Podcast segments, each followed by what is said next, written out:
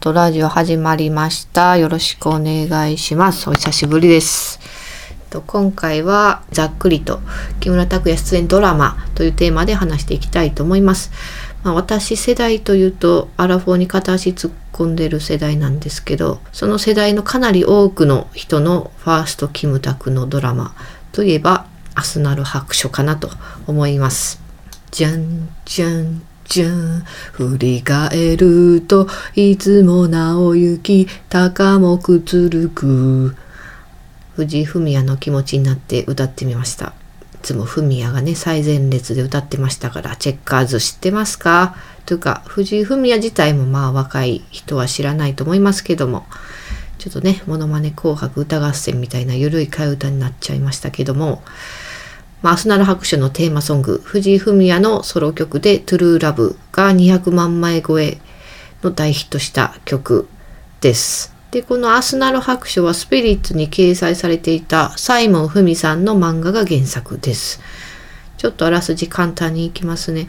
女子大生成美を中心にした男女5人を描いた作品。成美と保つの結ばれては離れる恋愛模様を縦糸に、二人を取り巻く恋や友情が横糸として絡まり合い、アスナロ会というサークルを通じ、恋愛と友情の狭間で、二十歳の日々の苦悩や喜び、時間の経過の重さや大切さ等の若さの証の全てを描いた青春群像劇です。この成美役っていうのが石田ひかりで、保つが筒井道隆。まあ、この二人がメインで、キムタクは2番手の男役だったんですよね。砦くんっていう役で。で、えードラマ内で木村が石田を後ろから抱きしめるという名シーンから後ろから抱きしめることをアスパラ巻きとして流行した。違いますね。アスナロ抱きと言って流行した。うん。まあでもそういうことですよ。女性というか細いアスパラのような存在を包み込むっていうことです。うん。ピンとこないね。えー、砦くんが発した「俺とためか」という名言が出たお話でございます。違いますね。そんなヤンキーの挨拶みたいなのは流行ってないです。俺じゃダメかですね。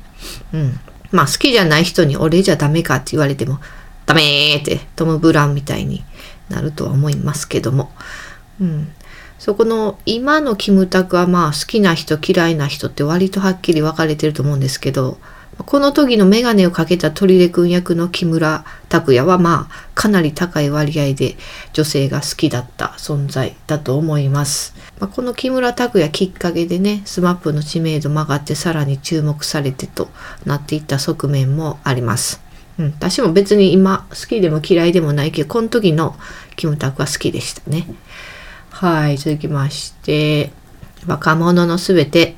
これはですね、日本のテレビドラマにおけるアウトサイダー、マット・ディロンの初期の出演作として知られるアメリカ映画的作品と言われ、事実制作者もその映画を参考にしてキャスティングやストーリーなどを考案した。とのことです。ちょっとこれもあらすじを簡単にいきますね。22歳の原島哲夫、萩原正人は、亡き両親が亡くした自転車修理工場を営んでいた。妹の妙子、山口さやかは、両親を亡くしたショックで心を閉ざしており、工場の経営はうまくいっていない。圭介、武田真治は、町医者の父を継ぐため、四郎中、良子、深津絵里は女優を目指し、薫、鈴木杏樹は、町を出て商社に勤めている。ある事件が元で、植物人間になってしまった守る、エビはユニコーンのメンバーですね。その原因に関与していたことで、皆の前から姿を消した武志、木村拓哉。工場のある薄暗い町で22歳の夢と痛みが交錯する。うん、こちらも、まあ、青春群像劇ですね。まあ、こういうタイプのドラマが多分多かったんですよね、90年代って。年頃の男女数人、5、6人のそれぞれこう人間関係が複雑に絡み合って、不幸があって、みたいな。うん、そういうドラマが多かったんですよね。これも主題歌はミスチルの Tomorrow never knows で、こちらも200万枚超えのヒット。この話はラストシーンがね、印象的な終わり方でしたよね。もうネタバレになりますけど、最後にメインのキムタクと萩原正人2人とも刺されるんですよ。えっ、と、前に殴った相手からの逆恨みが原因です。で、この2人を刺した役をしてたのがまだ無名時代の V6 の命でしたね。うん。で結局この2人がその後死んだのか生き延びたのかっていうところは何も描かれてないんですけどまあ2人で肩組んで歩いてたシーンで終わってたと思いますちなみにちなみにこのドラマでコンビ組んでた相棒役の木村拓哉と萩原正人の不仲説なんかもあるそうです。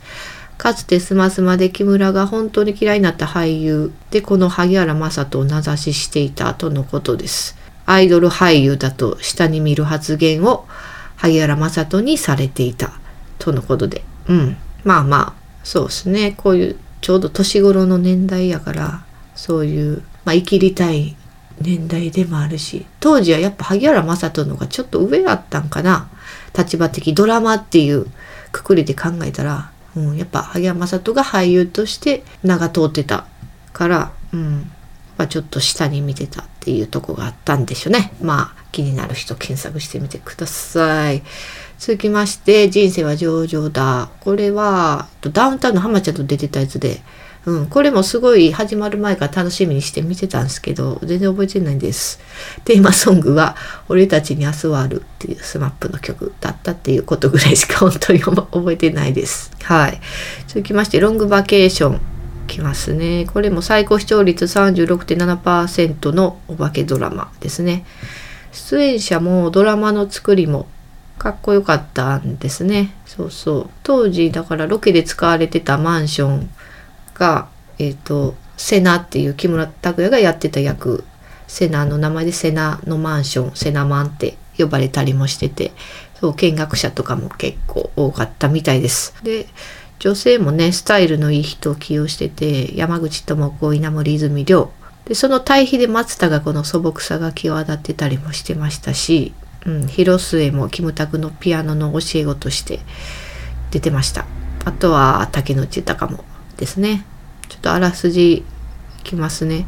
落ち目のモデル南山口智子は結婚式当日に婚約者が失踪してしまい、そのルームメイトだった冴えないピアニスト、瀬名、木村とやむを得ず同居することになる。婚約破棄で落ち込む南に瀬名は、人生がうまくいかない時は神様がくれた休暇だと考えようと提案し励ますが、一方で瀬名も自分の才能に自信を持てず、後輩の良子、松たか子との恋もなかなか進展しない。瀬名と南はトラブルだらけの同居生活の中で次第にお互いがかけがえのない存在になっていく。うん。ですね。まあ、個人的に見てほしいところは、亮が着てたイチゴのシャツ。第4話で出てきます。これが当時ファッション誌によく載ってて、すごい欲しかったんですよ。でも地方には売ってないし、金もないしで買えなくて、まあ、このシャツが未だに欲しいっていうあの時の欲望の残骸がまだ自分の中に残ってます。ちょっとどこのブランドか知ってる人いたら教えてください。古着で探します。えー、あとはバニーガールの山口智子ですね。第5話、18分あたり出てきます。おかえりぴょん、お耳ぴょん、しっぽぴょん、ぴょんぴょんぴょん、ただただただたうさぎのダンスとやるシーンがあるんですけど、そこです。そこを見てほしい。見てても恥ずかしい。今、モノマネしても恥ずかしい。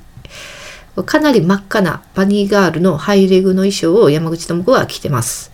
ちゃんと股の処理したんでしょうね。そらね、お劇がビヨーンって出てた放送事故になりますもんね。うん。それ見てほしいです。あと、稲森泉が演じたももちゃんのセリフで、ももちゃんってのは、えっと、山口智子の後輩ですね。男女の友情はすれ違い続けるタイミングか永遠の片思いってのがあって印象に残ってますね。うんまあ、男女の友情トークもマンネリな話題ではありますけど、うんまあ、親友と結婚するのが一番いいっていうのは私が日々思ってることではあります。はい、続きまして、あとはね、いろいろあるんですけど、ギフト、眠れる森、ビューティフルライフ、カリスマ美容師流行りました。シザーハンズ、フジテレビの番組ありました。あれに出てた読書モデルが可愛かったんです。あとヒーロー、グッドラック、プライド、エンジン、戸田恵梨香出てましたね。まあ、いろいろ見てたの見てたんですけど、あんまり記憶に薄いです。あとちょっと個人的に印象的だったキムタクドラマはやっぱり華麗なる一族なんで、その話しますね。えっ、ー、と、華麗なる一族は山崎豊子さん原作の小説で、映画にもなっています。1974年に一度ドラマも放映されました。私が見たのは2007年版の華麗なる一族です。ちょっとあらすじがちょっと長いんですけど、いきますね。まあ、知ってる人も多いですけど。鉄平木村拓哉は関西指折りの財閥万票家の長男。株式会社配信特殊成功の専務を任されている。一方、父大輔、北尾路金也は、阪神銀行の頭取を務めており、自分の野望のためにはパイプをつなぐ目的で、子息を政界の大物と啓発結婚させることも厭わない。ただこれは大輔に限ったことではなく、万票家に代々伝わっている流儀である。こうして万票家の地位は関西財界では揺るぎないものとなっていた。また大輔は家族出身の妻、安子、原田美恵子のほか、羊で愛人の愛子、鈴木京香も屋敷に住ませており、前日の地盤作りは主に有能な愛子の手腕によるものである。そんな大輔は長男、鉄平の姿を見るたび、不意に亡き父、圭介の姿を重ね合わせることがある。そしていつしか大輔はこのように思い込んでいた。実は哲平は自分の子ではなく、結婚して間もなく、圭介が妻に乱暴し、その時に身ごもった子供ではないかと。折しも、庭園の池に潜む金色の恋。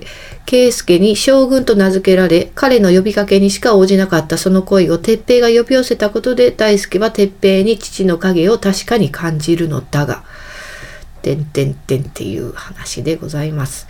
だから、圭介っていうキムタグから見たら祖父にあたるじじいが、息子、北尾路金也の嫁に手を出したことによって生まれた確執。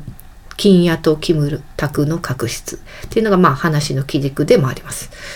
そう、だからキムタクの母の安子さんが風呂に入ってた時にこのじじが入ってきて襲ったっていう最低な話なんですけれども。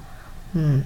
で、その息子の北尾路金也も妻と愛人を同居させる奔放な性生活をしていたり。だから人物相関とか会社と銀行の関係とか、うん、見応えのあるドラマです。これも40%近い視聴率取ったドラマですね。これの、だから寝室にベッドが3つ並んでるシーンがバーンって映るんですけども、まあ、実際のところは、1日おきにあ妻と愛人交互に北尾路金也が抱く。んで、時々 3P っていう設定みたいです。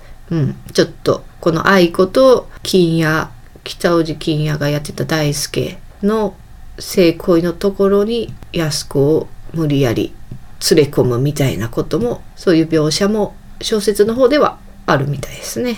ドラマの方ではそんそんな生々しいシーンはなかったと思います。ちょっとそれをあの想像させるシーンはあったと思いますけども。うん。ですね。こんなとこしか覚えてないんかいって、まあそうなんですけど。いやいや、まあまあでも関西の銀行とかをサンプルにしてたっていうところもあって、うん、すごいその辺の会社同士のやり取りとかもすごい見てて面白かったのもありますし、はい、そんなところです。あとはちょっと性の話を過去にした時に感想匿名でいただいてましたので、紹介します。すいません、遅くなりました。えー、っと、私もフェラチオあまり好きではないですね。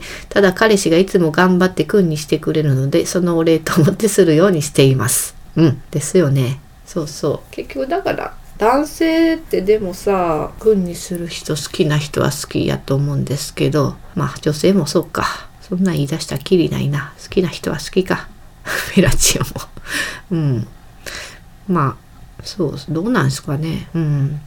まあでも私の中ではフェラチオ好きなのは顎が強いくるみ割り人形ぐらいやろって思ってたんですけどそんなこともないんかな。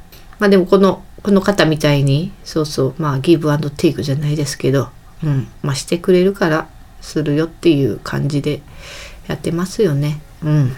はい。そんな感じです。結局下ネタで終わるっていうね。はいでは、聞いていただいてありがとうございました。ご意見、ご感想は Twitter でくださるとやる気出します。ララさんら RARA 数字の 3RA フォローしてください。あと、ナットラジオハッシュタグでつぶやいてもらえたら嬉しいです。まあ、懐かしドラマシリーズまた定期的にやっていきたいので、うん。まあ、このドラマどうですかみたいなあったらまた匿名の方でもいいんで送ってください。ララサンラサラハ .com です。概要欄にリンク貼っておきます。では、さようなら。